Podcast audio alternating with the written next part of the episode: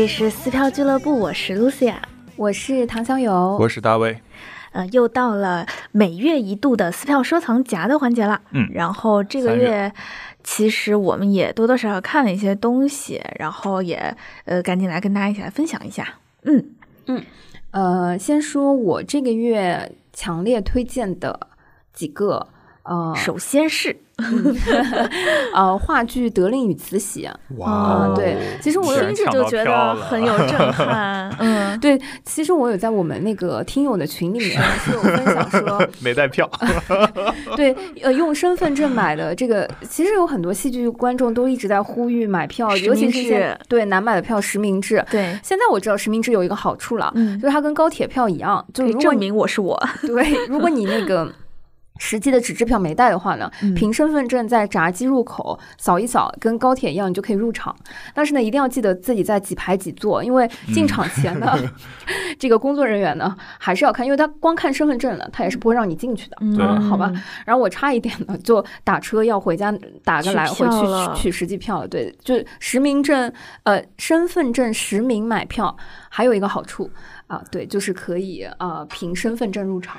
这这真是个冷知识，这种错误我从来没有犯过。所以这个是 要去跟就是现场的人去打招呼的嘛，就要跟工作人员说，实在不好意思，我没有带票，能不能放我进去？因为我有身份证，是需要这样的吗？还是真的可以？身份证真的是在机器上是可以刷进去的，就是让你进到了门里面，但是你要进到剧场里面，因为工作人员是要领座的，工作人员是要看你的那个票的座位的嘛，就是以免重复啊或者坐错座啊。啊之类的，所以记得大家如果在线上买票和拿到纸质票，一定要对拍张照，或者是知道自己的座位。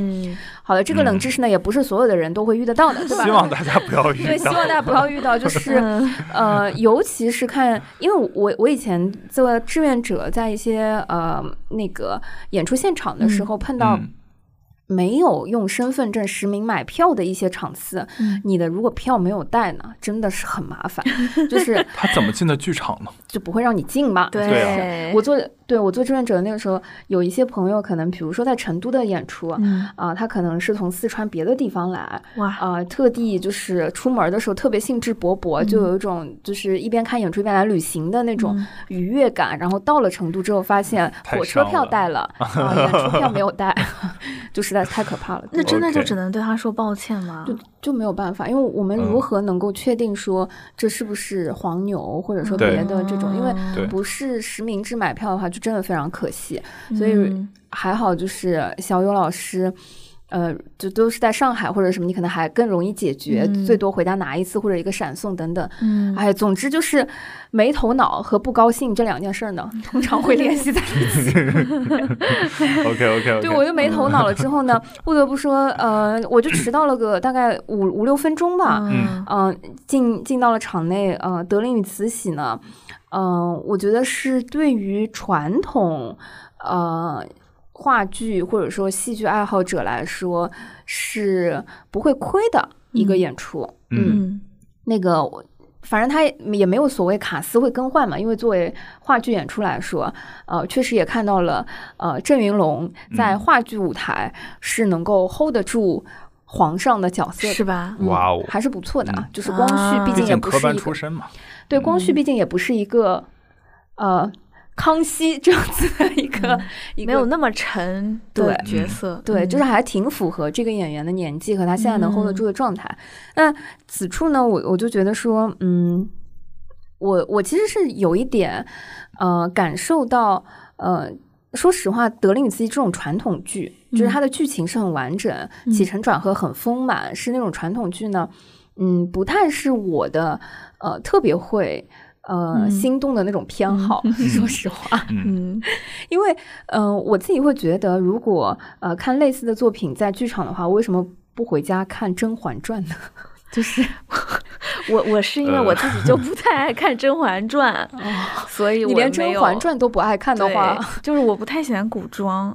哦，所以我就也没有买《德林与慈禧》嗯，但我是知道它是一个制作非常精良的大剧，对，嗯，对，服化非常的精良，就是细到呃，因为它是清宫戏嘛，其实我们看清宫的电影电视剧是很多的，我觉得这个呃朝代的作品离我们不是很远，嗯啊、但是在舞台上其实看的还是相对较少的。嗯而且我们又离什么呃北京故宫啊什么那些看呃橱窗里嗯嗯博物馆的那些服装又特别亲近的话，嗯在嗯，因为我是在上海大剧院看，嗯呃，你会发现说德令与慈禧的剧组是非常非常良心制作，因为他衣服嗯上的那些、呃绣纹，节嗯、对他那个花盆底的那个鞋，然后上面的那些流苏这些东西，我很真材实料非常非常好，就是很想磕，就是很想嗯拥有，啊，这样吗？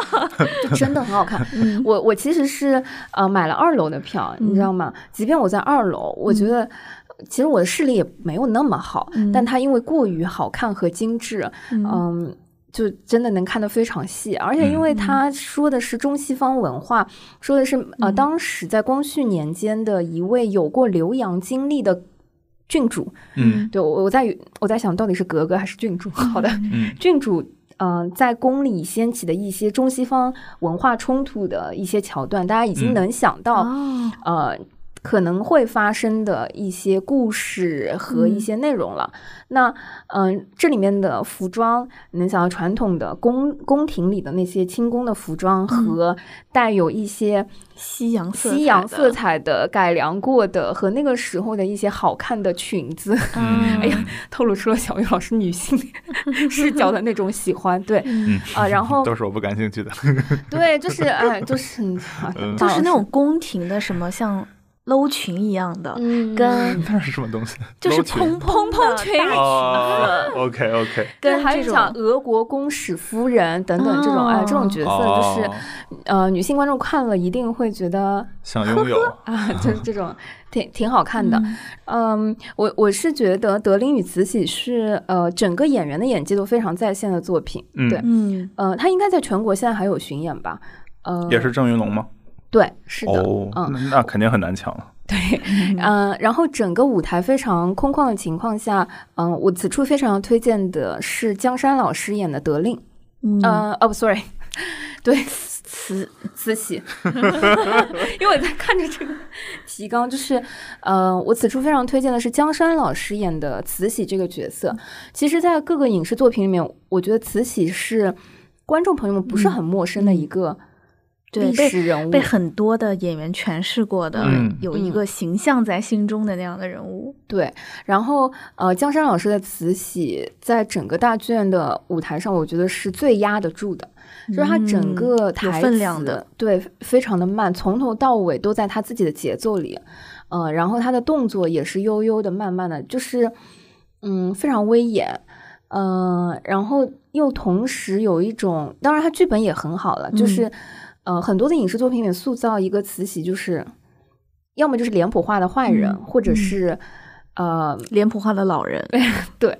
然后，呃，虽然《德令与慈禧》里面并不是时间跨度，或者说慈禧的时间跨度很大，它只是摘取了其中的一个呃片段，嗯。但是呃，整个这里面他慈禧这个角色的角色层次是相对丰富的。嗯他有呃在处理国家大事非常威严的那些部分，也有面对一个年轻的从国外回来带了呃先打引号先进西方嗯思想的一个呃小女生的嗯那种。上了年纪的长者和小女生之间的那种碰撞和嗯逗趣和互动，里面体现出的一些少女心吧。所以所所以这个剧的戏剧冲突主要在哪儿啊？就是这个中西方的对撞是吗？对对对，这是其中很重要的一个部分。然后嗯，我觉得还有深宫本身的那些呃规矩啊、威严啊，嗯、以及跟就是年轻的新潮想法，包嗯括其实这个这个家庭，呃我我觉得一定程度上，我觉得是一个家庭，因为。嗯嗯，慈禧也好，光绪也好，包括那个时候的皇后等等，他们之间是一个嗯极致传统的家庭关系。对，然后这个关系里面融入了一个新生的，嗯，跳跳糖，在在我的视觉里面是这样，但这个家庭又因为它的位置，嗯它它的这个特殊性，使得它又跟整个国家的命运和整个民族的命运联系在了一起，所以，嗯，我我觉得一定程度上，嗯、它的戏剧冲突是天然存在的，而且你嗯能想象到。嗯，只要演员的演技是相对 在线的，嗯嗯，这个戏剧冲突 是暗含在很多观众对这个历史时间段和的了解，对这个人群和这个故事的一个补充了解当中的。因为它本身是一个历史题材，然后又是一个古装的大剧嘛，那会不会让观众跟他之间的共情，或者说因为没有生活感，嗯，会不会就觉得距离比较远呢？嗯我觉得这也是我，嗯，我觉得我刚刚想要提到的，嗯，我觉得江山老师塑造的这个慈禧，是因为在剧本塑造的阶段，呃，因为它是一个香港的编剧老师的一个作品，嗯。嗯，所以他在剧本的阶段就把慈禧这个人物，呃，他在面对可能他青梅竹马的对象荣禄和他面对自己的，嗯、应该说是过继的这个儿子光绪和面对，呃，外部的一个年轻生命的这个不同层面塑造的是很丰富的。嗯，所以对于观众来说，嗯，其实每一个人把慈禧想象成一个呃中年家庭妇女，会不会 就是身边的家里的一些对嗯长辈，对嗯会不会更有共情一些？或者说我们对这段历史本身就是相对熟悉的，所以我觉得没有那么多的距离感。嗯而且，呃，我自己感受到的是，嗯、我最感动的部分是在谢幕的时候，嗯嗯嗯，江山老师他的那个演塑造慈禧这个角色的状态，一直保持到谢幕全部结束。啊，就是他在谢幕的时候也是带角色的，带角色在在完成的。然后，嗯，现场可能很多的观众是为了郑云龙来的，嗯或者说，呃，因为我坐在二楼，有很多身边的呃女性观众是带着望远镜啊等等这些 进入到剧场，嗯，但是现场获得最多掌声和尖叫的，最后还是江山老师。嗯，我我觉得这可能让大家折服了，对对，我觉得也也是一定程度上，可能是因为一些艺人和因为一些呃你喜欢的流量明星，或者说其他的一些原因，进入到剧场之后，也同时能够被演技和呃舞台艺术非常不错的其他的演员所感染到，对真正体会到舞台艺术的一些魅力的话，我觉得都是很棒的功德。剧场的魅力，对，对所以，呃，我自己是觉得，可能这样的作品我不一定会推荐给露露。嗯，就比如说，如果你对啊、呃轻功戏本来就不感冒，对或者也不喜欢，那嗯、它可能不是那种在剧场里会带给你很多思考，嗯，或者说特别多的经验启发的嗯。嗯这种作品，因为嗯。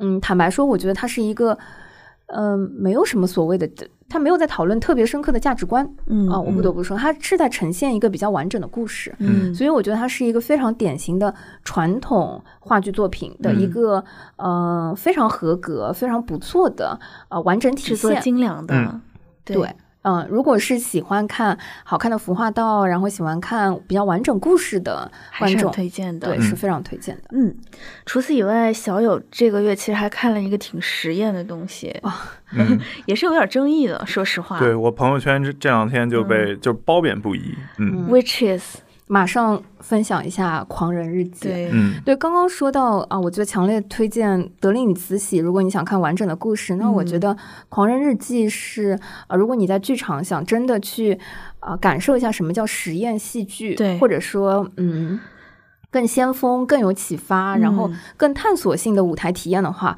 是可以尝试一下的。嗯首先，我觉得在呃时长上可以先分享一下《狂人日记》，对，是一部啊、我看的时候是五个小时。哇，虽然它在呃场刊和这个售票的单页上写的是四小时三十分钟，但实际表演的时候，因为它是话剧作品，你知道嗯。它的时长会根据、啊会浮动，嗯。对气氛呐、演员的状态啊等等，嗯。嗯、它只只往上浮。路帕的作品嘛，典型的就是会往上浮，几个演员啊？嗯，挺多的。哦，那还好，我很很很难数几个了，就是哦大老师问住我了，就对，就就是还是一个比较大的剧组，不是这种两三个人 hold 五个小时的这种感觉。嗯，确实，因为我我觉得大老师这么问，也是因为最近我们看了很多那种嗯韩国引进的制作和演员成本较低的音乐剧包括也有一些国内的实验剧吧，它就可能就是嗯像前、上次分享的几个独角戏嘛。嗯嗯，对对对，嗯嗯确实会有一些。对，呃，我自己呃看陆帕导演的作品，上一嗯次是在北京，呃，看的是六个小时的，对，也接近六个小时吧，《酗酒者莫非》啊、然后男主角是王学兵，嗯。那王学兵老师这一次也在《狂人日记》里面扮演了嗯狂人的哥哥。嗯。嗯、先说一下这部作品具体讲了什么。嗯。其实从字面意义上就能够感受到，《狂人日记》是一部围绕鲁迅先生作品《狂人日记》而展开的作品。嗯。那嗯，整个戏剧结构的话，它其实分了三幕啊、第一幕是呃由一个旁白的视角嗯在变相的呃阅读或者说在分享呃狂人写的这个日记，嗯啊，大概是这样子的一个呈现。读完吗？还是嗯，读了很久。对，基本上我半个小时？呃，我觉得是第一幕大概会有呃一个半小时这样子左右吧。啊，就一直在读。哇，嗯，一我是就是它不是简单的读，啊，就是但它是一个第三视角，明白就是旁白的嗯视角，就是带着戏去读的。这是第一的，是遍。的，是的嗯，这是第一个部分。那第二个部分是以狂人的视角，嗯，嗯、再看这些日记，他是经历过的这些事儿。对怎么被写下来，嗯或者他怎么会呃呈现这样子的日记。嗯所以，呃，如果从戏剧观众的角度来说，可能第二幕会更有看头啊、嗯就是那种感觉。然后第三幕的话，嗯，是从旁观者和现代的一些正常人的视角嗯和旁呃狂人这个角色的一些碰撞，嗯相当于又是从所谓的日记之外的这个事情是怎么一回事？对，就相当于是这样子的嗯三个结构在解读嗯和分享狂人日记的部分。嗯，那我自己是觉得，相当于，嗯，对于中国观众来说，这是一个从来不陌生的一个作品吧。这个嗯文熟悉的本应该是、IP，对，甚至我跟你讲，熟悉到什么程度是，嗯。有一些部分他在阅读那个日记的时候，嗯。他当中的有一些停顿，我都记得好像我小时候是不是背过，或者是我能不能接接住下面的词，对，嗯。嗯，但回过头来说，呃，我觉得从一个波兰的导演的视角和眼中去拆解中国观众非常熟悉的。呃，这样子一个文本是非常有意思的，嗯。包括呃，其实我们也知道鲁迅先生写的《狂人日记》一定程度上是有很强的社会批判性和社会性思考，所以你就能感受到这个作品呢，它就不是让你在剧场看个乐呵，嗯或者说看个故事就结束的，它更多的时候，它可能每一句台词、每一个设计和每一个动作嗯。是有很强的思考性、启发性和暗示性在的。嗯那呃，回到路帕这个导演的话，呃，我自己觉得他呃非常吸引我的另外一个点是在于他呃通常作品里有很强的影像和舞台设计和光影的这个使用，嗯呃，来服务他的这个作品。嗯嗯，多媒体的使用，是的，包括说在第三幕的时候啊，比如说他的嗯一个舞台现场的全息影像，嗯。呃，很像我们之前看的《深渊》的那种拍摄方式，嗯就是当下演员在时的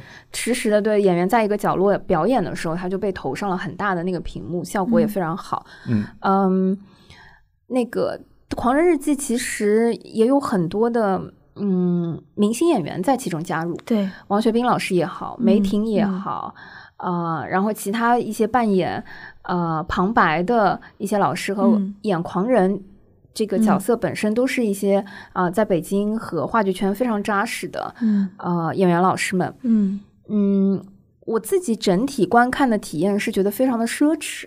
嗯，对。这么大规模的试演，嗯。对，嗯，所谓的饰演，它最后就是 work in progress 那个对对。对，那个放在大屏幕上，其实，嗯，我我听说哈，就是嗯《狂人日记》的首演，因为它已经跟呃著名网红景点阿那亚嗯。做了签约，嗯会在嗯、呃阿那亚戏剧节上做首演，嗯所以哦这一版就会称之为是试演。对他之前也演过一些城市，嗯都是以试演的形式，然后嗯，据说是还是会进行一些调整的。是的，是的。嗯、我其实在上海这一场的时候，差一点就退票了。哦，因为啊，嗯、其实就像露露说的，之前这一部剧在呃国内其他城市先做了一些试演，嗯尤其是从哈尔滨传来的嗯 一些试演之后的反馈，其实非常两极。哦嗯，有呃，些争议的。听说过，对对对，对，刚开始的时候，大家呃都非常期待，然后看了之后，也有人觉得哇，五个小时受不了，不知道在干嘛，然后也不知道在演什么。所以上海的这个嗯、呃票在之前出的时候就有很多的折价出啊，或者是退票，或者是撤价之类的。嗯、因为我自己买的也是二楼，一个相对低价的一个票，嗯就觉得嗯值得去一看。嗯，去了之后我自己其实是挺喜欢的。我用嗯奢侈是因为，嗯，我我觉得能在疫情的这个期间，在呃剧场，嗯、看到一个呃海外的创作团队嗯和国内创作团队合作的一个作品，嗯嗯，并且那么有启发性，我觉得其实已经很很不错了，很难得。呃，其次的一个奢侈啊，我觉得最最重要的是为什么会是五个小时？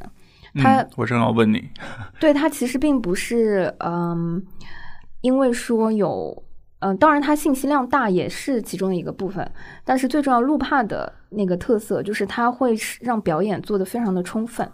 就是它不哦是急着要去完成一个动作，而是说嗯它会要求演员和人物在塑造这个角色的时候是有足够的呼吸感，对和时间去嗯完成那个人物的塑造和嗯角色的时间。嗯对，所以，嗯、我觉得那个奢侈是，呃，这个舞台有那么多的时间和空间让，啊、表演者有充分的时间在舞台上完成动作，或者说完成表演。嗯，对于观众的奢侈是，嗯，我我有投入了这么多的时间和舞台上的演员一起去完成一个作品对和感受一个嗯作品，对，所以整体上我是觉得它跟很多呃工业化和商品化的一些。对，就是恨不得可能第二首歌，就 在音乐剧来说啊，就恨不得嗯第二首歌就要亲在一起的那种 节奏感是完全不一样的。嗯对，所以我自己觉得《狂人日记》是那种如果看进去了，会觉得这五个小时嗖的一下就过了。嗯嗯啊、但是如果没看进去，嗯，嗯、或者说用一种呃想要一个成熟的产品的角度去看，对，就会非常煎熬，可能会挺痛苦的。对，嗯就会非常煎熬的形式。对，就就其实小欧也说的很清楚了，因为包括我们身边也有很多其他的朋友去看了《狂人日记》，嗯、其实说实话，评价确实会比较两极，嗯因为它毕竟是一个实验作品，所以如果大家在考虑是否要冲的时候，也对自己 要有一个充分的认知，嗯就是告诉自己我要看的是一个实验的东西。嗯，对，所以我就没看嘛。嗯嗯嗯然后我也能感受到这个两极真的是。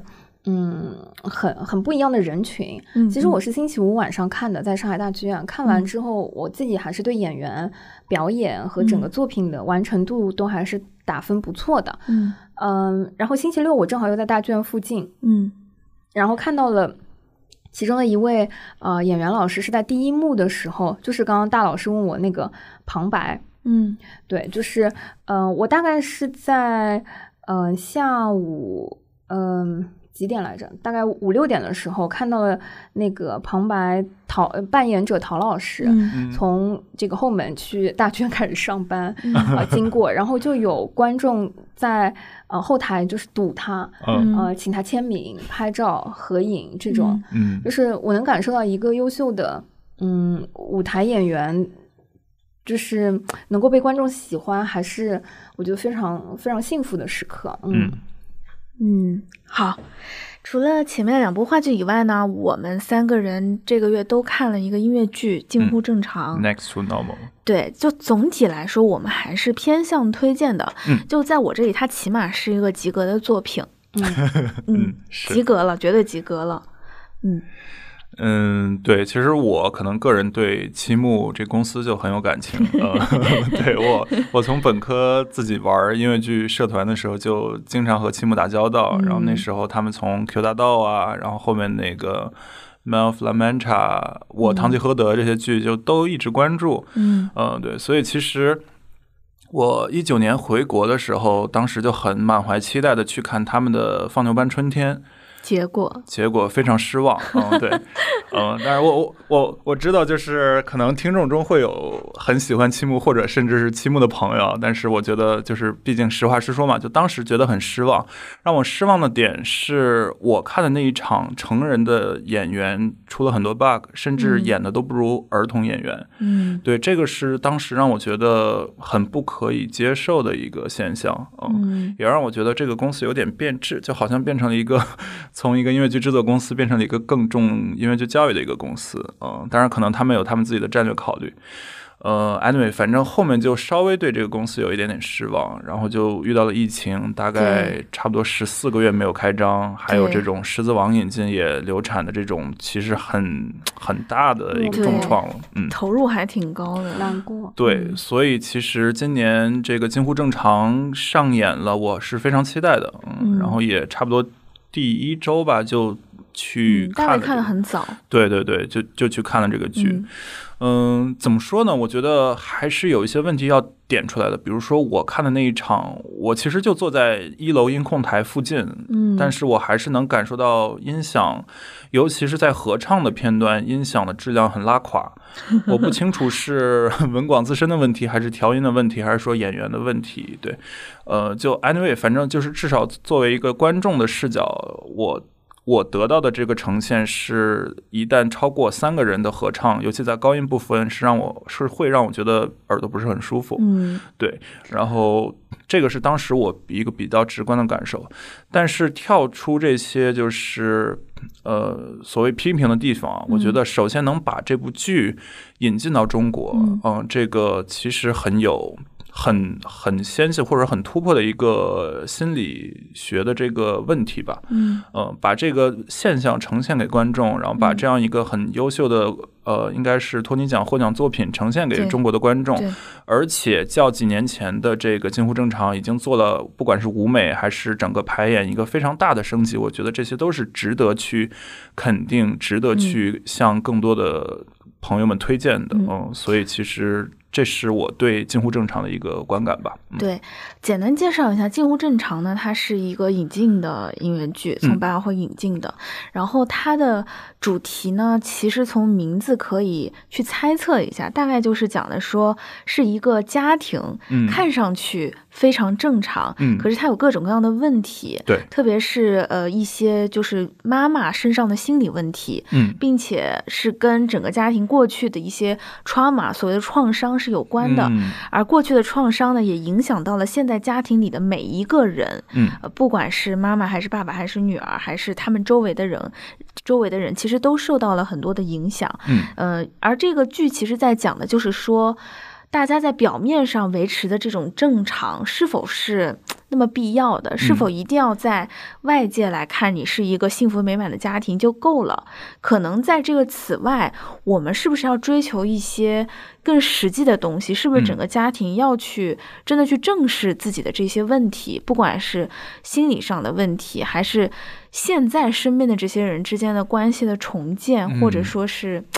进步，对那其实最后他们就是说，可能也不是非得要那么正常，去近乎正常就行了。对讲的就是这么一个主题。嗯其实是一个挺好的话题，因为现在国内其实大家也越来越意识到，可能有很多的心理上的问题是被忽视或者说视、被忽略的。掩盖的。嗯对，所以其实也是说把这个东西拿出来，去鼓励大家更多的去正视。可能我们自己的家庭也是会有各种各样的问题，我们的人嗯际关系也有各种各样的情况，不管嗯是自己还是身边人有心理问题，其实也该去正面的去解决它，而不是嗯假装无事发生。嗯其实这样一个主题还是很不错的。嗯，我我自己也是觉得，就是这个题材，嗯、它是音乐剧当中，嗯，即便是在全球范围内吧，嗯我觉得它也是比较难得的现实主义题材的音乐剧对。嗯，这也是为什么他拿了普利策剧本奖的那个原因嘛。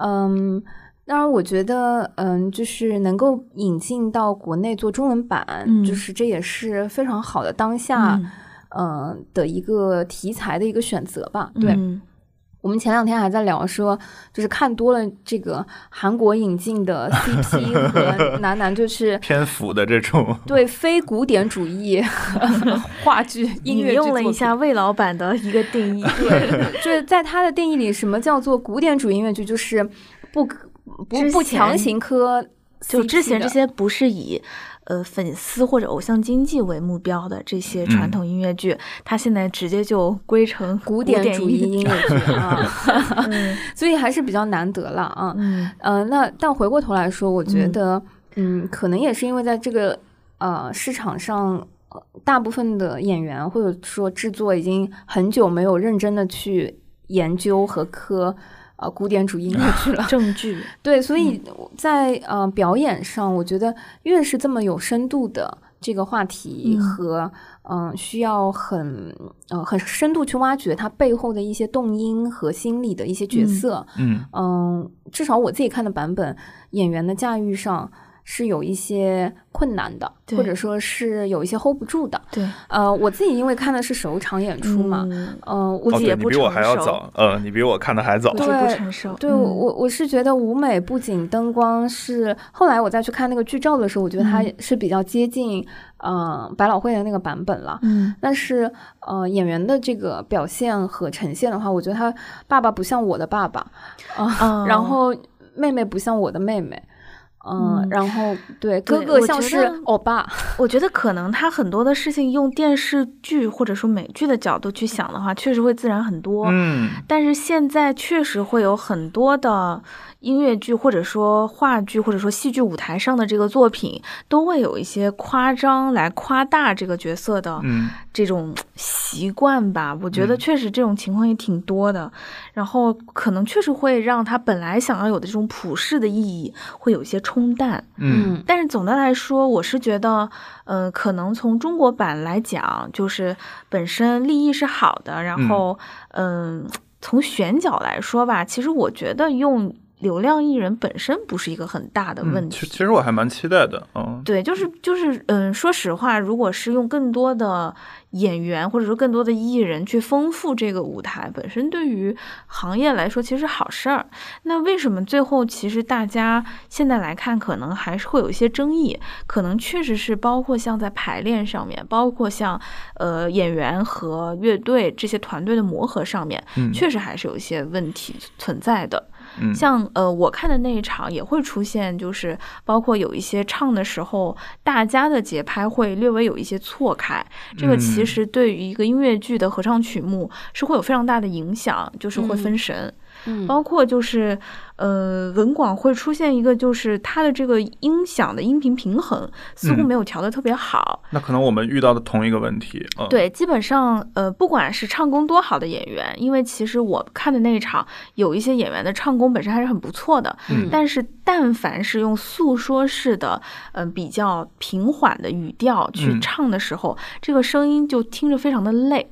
而这哦种在现场演出当中，会使得观众听得很累的同时，演员也会不自觉的去放大自己的这个 用力程度。嗯所以他唱的也很累，演的也很累，观众听的也很累，嗯这样对整体的效果确实会有一些折扣。嗯，嗯，然后这个剧应该是会持续巡演的。对，正在巡，对，所以我估计可能到我们有一些听众所在的城市的时候，因为他们的磨合更多，嗯可能会有一些进步，对会有一些改善。对嗯嗯我觉得反正继续磨合吧，继续磨合吧啊、然后另外，其实我前一段也听了，呃，Steve 说那个播客，就是专访杨佳敏老师的一期，里面也提到了这个音乐，包括这翻译，其中有很多。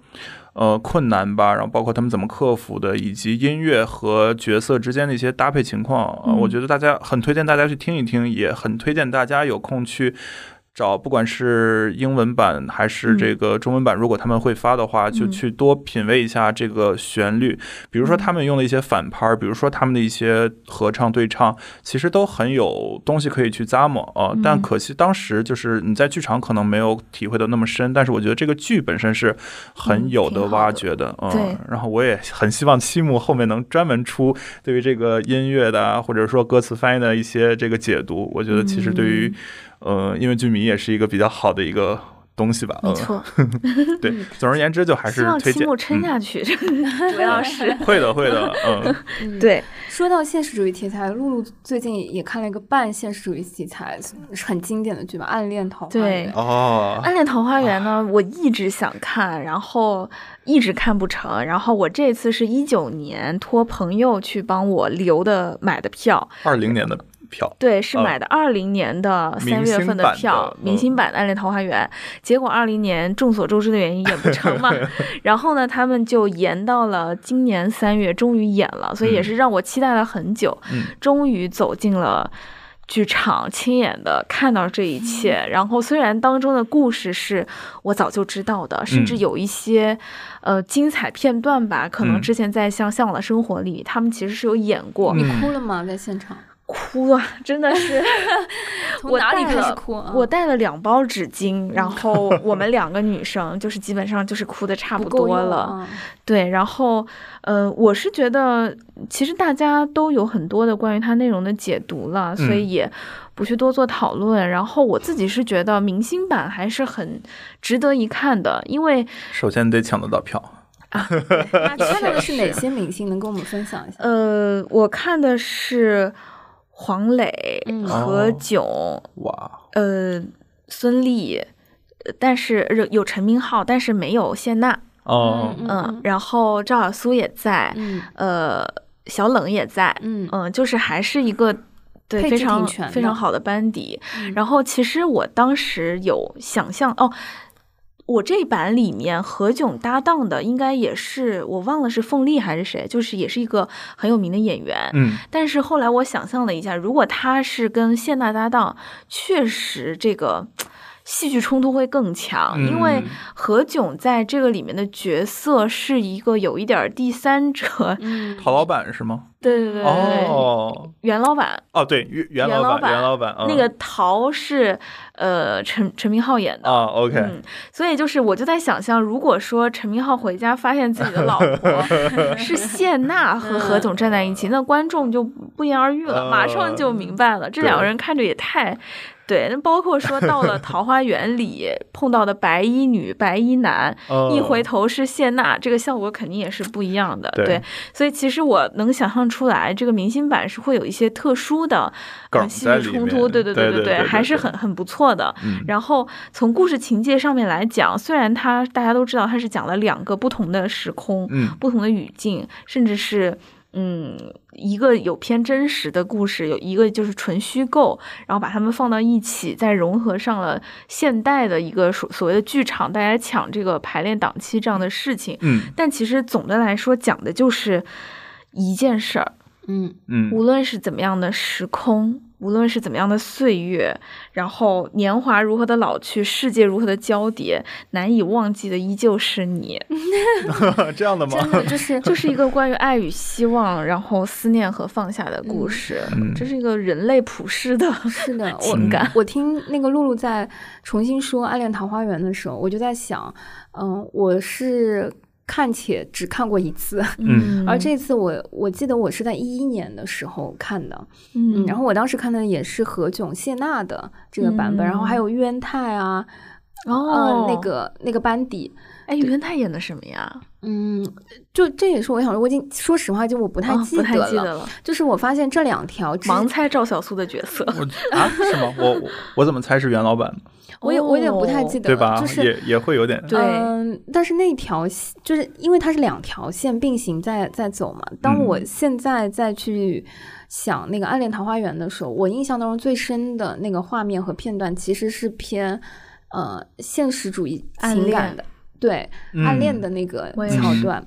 然后我觉得真的快十快十年了吧，时隔快十年了，我现在能想起的还是。呃，在荡秋千的那个画面，嗯嗯，可能是第一个片段，嗯、以及最感人的可能是在医院里面，嗯嗯，上海那么大，我们都可以相遇。哦我已经起鸡皮疙瘩了是我们却一直都没有能遇到。我对，嗯。就是如果说戏、这一部戏在我的嗯我的世界里沉淀下来的东西，可能最后桃花源的那个部分已经慢慢的淡忘了，或者说它已经有一些模糊了。但是暗恋的那个嗯。桥段和那个部分，是每次想起来它的画面都是那么清晰的，也嗯。是我觉得那个时候一一年的时候。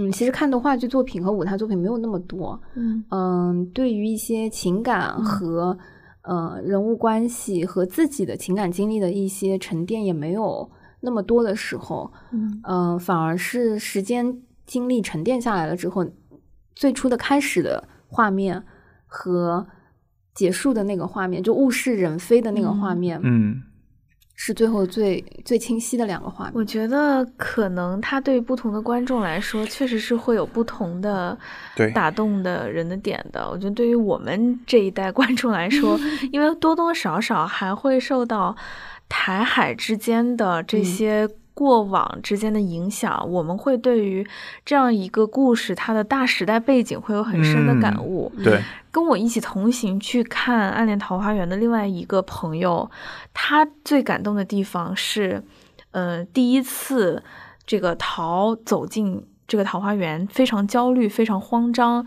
非常急躁的时候，嗯，呃，白衣的男女在他周围说放轻松。放松，轻松。我我我的朋友直接在这个地方哭了，哦。就是对对他，他他最近确实很焦虑。对，嗯就是 大卫也认识我们的共他同好友我觉得嗯。就是对于现在很多的人来说，放轻松是非常奢侈的一件事儿，就是嗯。太卷了。我觉得整个世界都特别的卷，就仿佛很多事儿不是说你能自己放轻松就可以置之度外的，因为别人会把你卷进去。是，所以说放轻松就很奢侈，就是当有人把这个三个字念出来的时候，嗯，在你耳边仿佛也是在对你说放轻松。嗯，嗯，简单的奢侈就是也会很戳人，对，所以我觉得这就是《暗恋桃花源》，它不只是暗恋，也不只是桃花源嗯，的一个意义，它就是有很多的来回交叠的，嗯，很复杂的、很好的一部对，很经典的作品。我觉得这个剧就特别有深度。然后我包括在之前的播客以及我自己的公众号里都说过，这是对，这是我觉得世界上最好的华语话剧，没有之一。嗯嗯嗯，然后就刚刚你们也提到了你们印象最深的，我印象最深的就是两个剧组，呃，同时念台词，然后对上了那一段儿。嗯，我觉得那一段太精彩了，那一段就是舞台上戏剧舞台上的一个蒙太奇的感觉。嗯嗯，那是让我觉得特别精彩的一个桥段的一个设计。然后也是点出它的这个主旨。对，其实暗恋和桃花源可能就是一个故事的一体两面。对嗯，包括你其实整个，我觉得可能赖老师的剧都有这种追寻的意味在里面。嗯。啊，anyway 啦，反正以后等我们有机会可以再好好的聊一期《暗恋桃花源》。嗯嗯，对，我觉得还好，我一直都没有退那个票，啊很值得。是，嗯，除了这个以外，小友其实去看了一个他也情感非常多的嗯嗯演出。嗯，其实我挺挺有意思的是，因为我呃订这个票的时候，我其实没有想到三月二十七号是世界戏剧日。嗯嗯呃，然后我是在三月二十七号晚上看的彩虹合唱团在上海东方艺术中心的呃音乐会，嗯呃星河旅馆。嗯，嗯、其实在，我真是抢不到票。嗯我也是，我已经放弃抢彩虹了。对，加油！就是以后可以再接再厉。那个呃，我其实已经是二刷星河旅馆了，因为第一次、嗯呃首演的时候是在二零年一月份，呃，也是在嗯上海东方艺术中心。嗯嗯、嗯其实嗯，二十七号的时候，那个金老师在现场也是说。嗯，时隔一年多，没想到星河旅馆第一次演在东艺，然后之后就一直因为大家众所周知的原因，嗯就没有办法再很好的复演，然后又回到东艺的时候，简直有一种回家就是时光穿梭的感觉。是恍如隔世。是，对，就为什么说我觉得很戏剧性，在呃世界戏剧日去看这个音乐会，嗯，一种巧合，是因为呃，其实可能更多的听友或者说更多的观众了解到彩虹合唱团是通过他在网上的一些神曲，嗯。或者说大家觉得一些传播度比较广的、比较耳熟能详的。呃，春节自救指南啊，感觉身体被掏空啊，然后嗯。最早那个张世超，你把钥匙丢在哪里啊？嗯。这些作品去熟悉他的，嗯，但其实，嗯，彩虹的音乐厅一直是非常抓人的，嗯。就是呃，大卫魏老师也是在二零年是看过《星河旅馆》，嗯，在那个东一的时候，对，呃，因为彩虹的，因为嗯，其实我自己一直是觉得，人声是所有音乐里面叠加起来是有很难描述的震撼力的效果的。嗯。因为嗯，人声虽然没有乐器它的音域和这个范围广泛，但是嗯，和声的叠加就好像最早就是我们说在教堂的那种唱诵格力高利圣咏，圣咏，嗯，对嗯他那种对于，就为什么在教堂的那种和声的唱诵会让人有神圣感？其实它一定程度上就是因为不同声部的那个叠加，嗯会让人有那种真的无法抵御的生理性的那种震撼嗯和美妙。所以，嗯。我我是非常推荐在啊、呃音乐厅去听合唱类的这个作品的。当然，彩虹的，我觉得它更大的特质是因为它的作品，呃，在就金仁之老师的那个创作是非常现代性的，就是会有嗯很多他自己生活中的小趣味啊，包括呃其他的一些、呃就是小观察。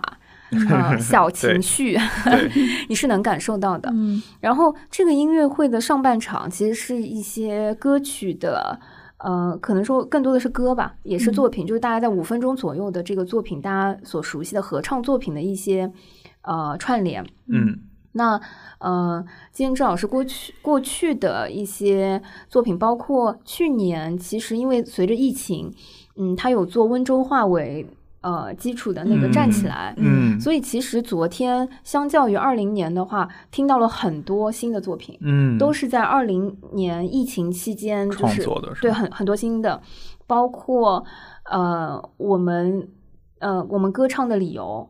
呃嗯之类的这样子的一些新新的这个作品，嗯然后为什么叫星河旅馆？其实是啊、呃彩虹整个呃金老师之前在一九年年底创作的《星河旅馆》套曲。嗯嗯，这个套曲讲的是一个呃北欧的一个故事。他自己描述的时候，他说叫音乐小说。嗯这也是为什么我说，其实，在戏剧日看了彩虹的音乐会，会觉得很巧合，就是整体上会给人感觉它像一个用音乐来给你讲了一个戏剧故事的嗯一个体验。嗯、整个空间它除了嗯合唱的团员之外，还有嗯半编制的交响乐队，嗯嗯，然后呃整个的话是没有。呃，当中的打断连续十三首作品，呃，串联的一个呃架构了一个呃全新的故事空间和另外的一个世界的、呃一个运行逻辑，嗯，大概是这样。所以然后 uncle 四次，啊，对对对对哎呦 看到对小伙伴。四次，嗯，分享说全部看完就 uncle 四次发了那个小视频、是吧？对，对，所以嗯，我觉得整体是呃非常推荐说，如果没有尝试过呃音乐厅体验的呃听友或者且说买的票买得到票，啊、对，就是它是一个很好的入门，对，嗯。然后一定会让你有一种呃物有所值的感觉。嗯，对，大老师可以分享一下，可能之前去年的时候你你看星河旅馆那个感觉吗？我其实去那场，我我的重点不在星河旅馆，我重点在泽雅集。嗯嗯，对，因为我我我不好意思，昨天呢就没有演啊。嗯，对我 我忘了有没有在节目里提过，就是我最爱的彩虹的音乐是泽雅集，嗯，因为我觉得它是这种就是文人雅曲的合合唱中的文人雅曲的一种巅峰之作，但是当然它它也有一定的欣赏门槛儿，嗯。嗯，然后我其实认识老金很久了，嗯。我我进入合唱领域就是他带入门的啊，嗯。所以我对他的音乐创作风格其实还蛮熟的。就他既有天马行空、非常搞笑的一块儿，也有非常非常正统、嗯。古典，然后高审美融合中西方文化，就是音乐审美的这种呃杂糅的这种能力。嗯，所以其实我去年去真的在现场听到了泽雅集，就感觉整个。灵魂得到了这个洗礼。嗯呃，然后至于《星河旅馆》这个作品，当时我觉得就很创新吧，但是确实不是我日常听的一类就是音乐风格，所以当时没有特别大的这个特别深的印象。嗯，我自己是二刷，我我是觉得就是《星河旅馆》是一个。呃，可能需要反复看，对对对，需要多刷的东西，因为它很新。嗯，对，然后它每一首作品里的价值观都好深，就是嗯，比如说老板的老板有老板的老板 和老板的老板 之类的，就是呃，因为它有很丰富的人物架构。嗯，我有看完的呃同区的小伙伴出来会觉得非常像猫啊。他会觉得说，其实他感觉就是看了一个呃类似像猫这样子的作品，就是呃一个一个的猫来介绍自己的故事和介绍呃自己的生平等等。嗯，每一个猫在这里有不同的一首曲子来代表它的这个部分，然后同时借由它的表达和他的歌曲，呃，其实一定程度上也是反映了。不同类型人的一些心声，对，嗯，对，就是对，就是《星河旅馆》，它因为是音乐合唱小说嘛，所以它是带一定剧情性的。然后我我想说的是，就是呃，不管老金也好，还是彩虹也好，它涉猎的曲风或者说题材非常广泛，所以很适合呃我们的听众或者说对合唱没有太多理解的小伙伴去尝试。呃，很大概率会找到一个你会感兴趣的入门曲，然后从而去打开这个合唱的一个非常非常庞大、历史悠久的一个音乐世界。嗯，我我觉得除了这个，就是音乐本身或者艺术形式本身，其实昨天现场更还有一个很打动我的点是，呃，其实所有唱完之后，露露刚才说安扣四次嘛，其中很重要的一次就是。呃，来介绍新的团员，嗯，因为舞台上的这些团员，呃，都是呃非呃全职的团员，嗯，呃，然后昨天很意外，就是说啊，这个学期有新的团员加入，没想到大概介绍了十几个人，哇，对，有的是呃新加入，他他是医生，嗯，啊，有的是什么呃博。在校一个什么工程学博士什么之类的，呃，还有说，我印象很深，有有一位女中的，呃，唱女中音的，呃，一个小姐姐，然后她说，呃，平时，呃，关上门上课的时候，我是一个钢琴老师，啊，然后宝宝敲门的时候，我就是个妈妈，这样子 就就很很感人，你知道，就其实，在舞台上，我觉得最后，呃，看到的是一个一个鲜活的人，然后大家都有，嗯。除了在舞台上之外，生活当中的身份，而在台上的那个部分又呃很有艺术色彩和光芒，对。对，嗯，所以我我是觉得鲜活，对我我是觉得音乐也好，艺术也好，这些东西不是离呃所谓的我们普通人或者说很远的东西，就是不是大家够不到的，嗯。可能不一定是唱歌，你也可能是画画，也可能是别的。就是，嗯嗯，我觉得艺术是在生活的方方面面，只要你想，你想尝试，或者是你愿意尝试，都是可以，呃，辟出一部分的空间和天地。留给艺术的，没错。对，另外我也想从前合唱团团员的角度去聊一聊这个，就是我们上几周录的那个民乐的那个，但是还没有发啊。就是里面也聊到了一个话题，就是说中国培养的很多音乐人，他更多的是偏 solo 为主的，偏独奏或者说独唱为主的。然后我觉得其实接触合唱或者说接触一些乐团是一个很好的。共创音乐的一个呃这个场合，就可能你个人的能力没有那么的 outstanding，但是你会更多的去聆听如何去和别人配合，然后如何去 balance 整个。音乐作品呈现它的一个平衡性，嗯，然后从呈呈现出一个就是你个人无法呈现出的一个呃音乐作品，对。对，同时获得一个你个人独奏时很难获得一种共创的一个喜悦，然后我觉得这个也是呃，就是作为合唱团团员会得到的一个独有的快乐，嗯。好的，嗯那推荐的这个部分呢，本月我们还有最后一个，对哎大家都是想去的话都可以是的。因为三月其实院线电影相对来说上新比较少，嗯然后基本上就是一些春节档的遗留势力。此外呢，就是给一些相对小众的电影其实提供了一些空间。嗯，大卫去看了一部，非常喜欢，回来给我们安利了很久。对，还没来得及去看，但是大老师已经喜欢到想要买票请我们看。可以可以可以，对哎，波斯语课，嗯，对，但我会请你们看的。嗯，这个电影它就很像是另一个感觉的《辛德勒名单》。嗯嗯，然后具体剧情我想想，就是在他讲的是在集中营里面有一位犹太人，为了避免自己受到迫害，嗯告诉军官自己是波斯人，结果有一个军官呢就很。呃，认真的相信了，于是就让他教自己波斯语。对于是这个犹太人他并不会波斯语，他就生创造了一套新的语言，是，把它叫做波斯语，并且开始教这个军官。对，然后他们两个人呢，就慢慢的越来越近。嗯，结果这个时候集中营来了一个真的波斯人。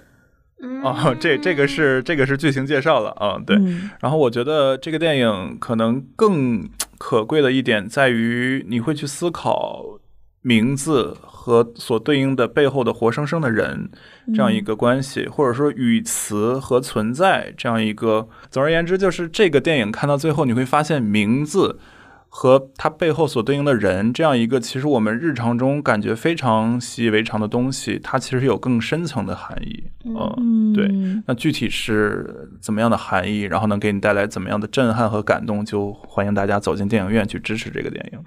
嗯嗯，所以这这个电影就是大卫是非常推荐的。对，非常推荐。嗯，嗯，嗯，看他的评分和这个介绍，我就能想象，呃，感人像。对，应该嗯也是就是有很多思考的那种，可能也是掉在我这个坑里的。，对，如果你错过了《辛德勒名单》，那你就一定要 进怎么会错过辛？不是我，我是说进电影院里，啊嗯，对，是是是对如果错过了影院版的《辛德勒名单》，那就一定不要错过波斯语课。嗯，嗯，嗯，好的。好。除此以外，接下来就进入了每月一度的吐槽环节。嗯，这个月我们也确实有想要吐槽的，但是不是很多。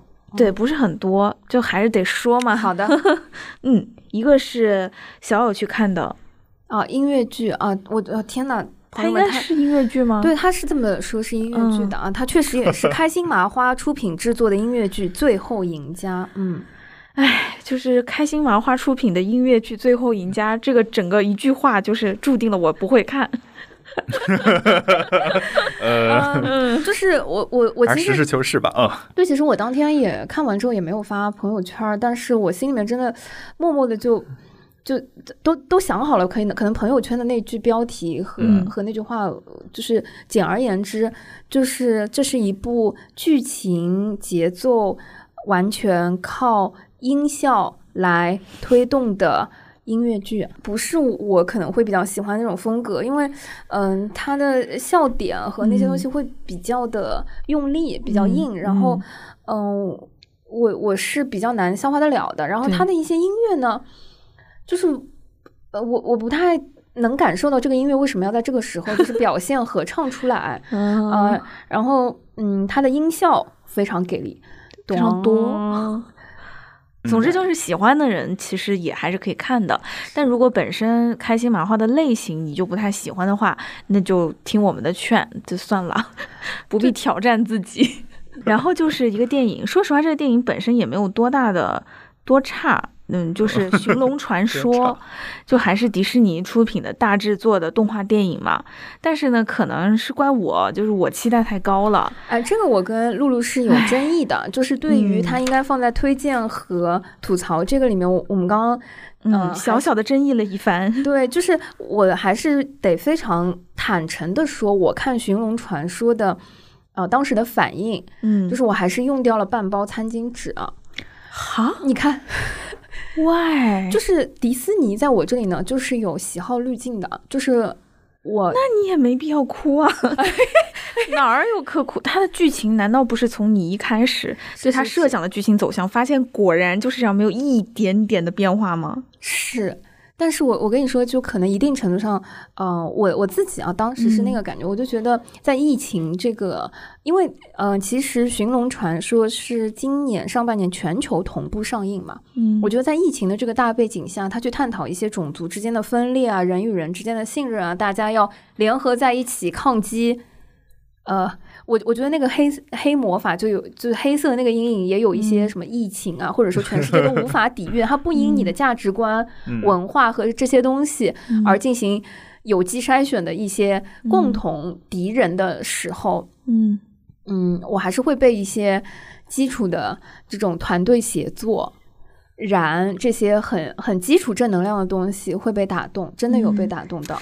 但你想，他的最后其实权力是收归了女主角和她的爸爸的手爸爸的手上哎来，。是的，这个呢，我嗯，又是回到你明白我的意思吗？我明白，就是这个这个电影呢，就是在我看来，它还是有一点偏向于小朋友的，就比较适合小朋友去看。那就是我有一些 还是个宝宝。好的好的，有一些嗯、比如说东南亚的风情，而且它的这个东南亚的风情呢，说实话还融合了一些中华文化嗯在里面。对，就然后其实也有一些日本的元素，就还是一个很大东亚文明，是对，很大东亚文明，把它集中在了一个虚拟的国度和嗯它分裂以后的这个几个小国上。哦，然后动画的制作上面呢，就是，呃，迪士尼不说审美吧，起码它还是良心的，包括那些小的龙啊，就是毛茸茸的这种东西，刻画的很可爱我太。喜欢，我跟你说，就是 就是我对迪士尼是、嗯呃，我觉得没有客观就那个 就是对审美，就是迪士尼的那个只要不是价值观是。呃，恶丑嗯就是非正义的，我嗯可能在我这里就都是哇喜欢那个龙一出来，嗯，哇，我就是嗯，上一次整个人都化了。真的，我当时想说啊，周边什么时候出，你知道吗？然后我有上网去搜，我给你，我给你，我家就有。我跟你说，我上网还特地去搜了，就啊，这个做播客还是有这好事，之前你不说对吧？我跟你说，就是我上网去搜过，它有那个。它就骑的那个坐骑，就是硬壳的那个东西，嗯我不喜欢。我看到了是网上有这个，但是很可爱我。没有看到龙。我跟你说，上一次我对这个毛绒制品的周边产生心动是怪物电力公司。哦，哦，这真的是无法抵抗，你知道，我太那个确实蛮可爱的。龙不可爱吗？是我，你们先拍个照片回头给我看一下吧？你先等一下，没有打算跟你分那个周边好吗？嗯，真的，你能拍个照片给我看一下？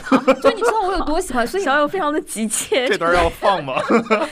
就是真的，朋友们，我们在录这一期的时候，就是针对什么应该放在什么板块里面，针对这个《寻龙传说》是有过争议的。对，嗯，嗯，所以我我是没，就是在价值观层面嗯和这个上面，我是对他已经，失去就是判断了。这个是这样的，他滤镜太他这这个故事实在是太简单了，而且嗯真的不怕没有什么意外，没有什么惊喜，它就是如你比你想象的更简单的一个故事。对于小朋友来说也会非常的好理解。嗯它确实就是讲了一个大家要突破这些限制啊，去追求一个大爱。对，就是大家要互相的信任，国家与国家之间也要互相的信任，所有的人之间也要互相的信任。你不要很。对你不要害怕这种临时的打击，因为你的信任别人却没有给你足够的信任，而给你产生的打击，就你不要害怕这些，那你最后就会有一个 happy ending。因为它又是在亚洲的背景下，我又觉得说一个女孩子救父亲的那种，嗯这个对有有一点啦，就是那种嗯故事背景，我觉得在大东亚的文化下面，嗯嗯是很成立的。嗯，如果它放在一个对，但是我我是觉得，一个是他的这个价值观过于简单了，就是故事过于简单了。我觉得小朋友 OK 的，嗯但是，嗯，从我来讲，纯从一个电影来讲，可能剧情会缺乏一些惊喜。对，嗯另外一方面呢，就是总的来说，它虽然是放在了一个大亚洲的这个语境之下，但是整个关于亚洲的想法还是比较脸谱和刻板。嗯哦，就黑豹这种感觉。对对对，没错，就是黑豹哦这种感觉。那那那他是把很他的嗯这些文化根本没有了解，只是一个表象的堆积。符号对，没错，就是说实话，这一点就会让我也不太舒服。，offensive，另外就是它的整个最后的 happy ending，其实还是它并没有到说整个国家统一就结束，嗯而且他还把权力几乎就是收归给了嗯女主角和她的家庭，其实就是有一点大国正确论。嗯，嗯就这嗯件事情呢，对，也是让我有一些些的觉得，嗯，不是那么好，嗯。嗯所以我是觉得，可能以迪士尼现在的能力，其实他们是可以把这个东西做得更好的。嗯嗯嗯，反正我就是很盲目。这个龙，这个它只要那个毛啊 好看和蓬松，我跟你讲，就是对我来只要这个剧情燃啊，那小友就无脑冲。哎，真的，我我是真的，就是你看，我都不就是不怕分享，说我真的是在电影院、呃、哭了哭的，然后用掉了 半包至今仍然没有想明白哪里可以哭。哦，很多啊，就是真的就是他呃跟他父亲的那种情感，然后嗯他自己的一些他父亲没死，你都知道他没死了，不是吗？他们分离了很长时间，他明显，他的前面最早他就已经交代了，这个实话是可逆的，你明显就知道最后的结局，他们就是会团圆呀，不是吗？小小 友现在在我的嗯对面，非常的委屈。我跟你讲，我我我再跟跟你分享一个细节，就是这个作品呢，开场前五分钟我迟到了，就是你知道，就是看迪士尼迟到，我觉得简直真的是。再来一遍，这个票不要了。对，就我我就太难受，你知道，我就摁电梯的时候就啪啪啪在那个商场里面就是狂摁，然后我我当时就跟同去的小伙伴说，我说，哎，迪士尼啊，前面迟到了，他爸妈是谁？我有可能会不知道哎，你知道吗？就是我不是，呃，就是我非常知道。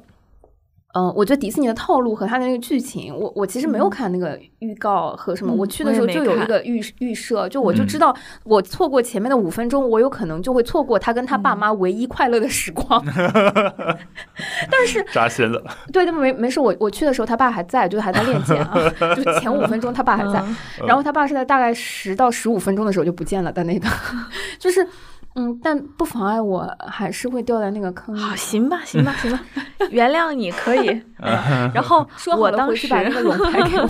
好的，好的，我记下来它的唯一的亮点就是片尾曲不错，所以我们这期节目就会在《寻龙传说》Rava 的片尾曲当中结束。就是去看的那个听友呢，就是我的朋友，好吧？We have a choice to build or destroy, to fight or to come together.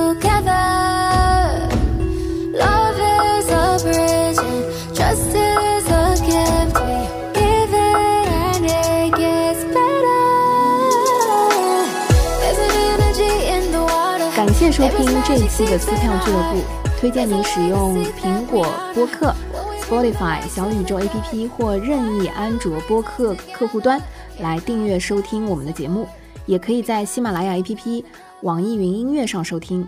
欢迎在评论区给我们留言，联系我们，谢谢大家。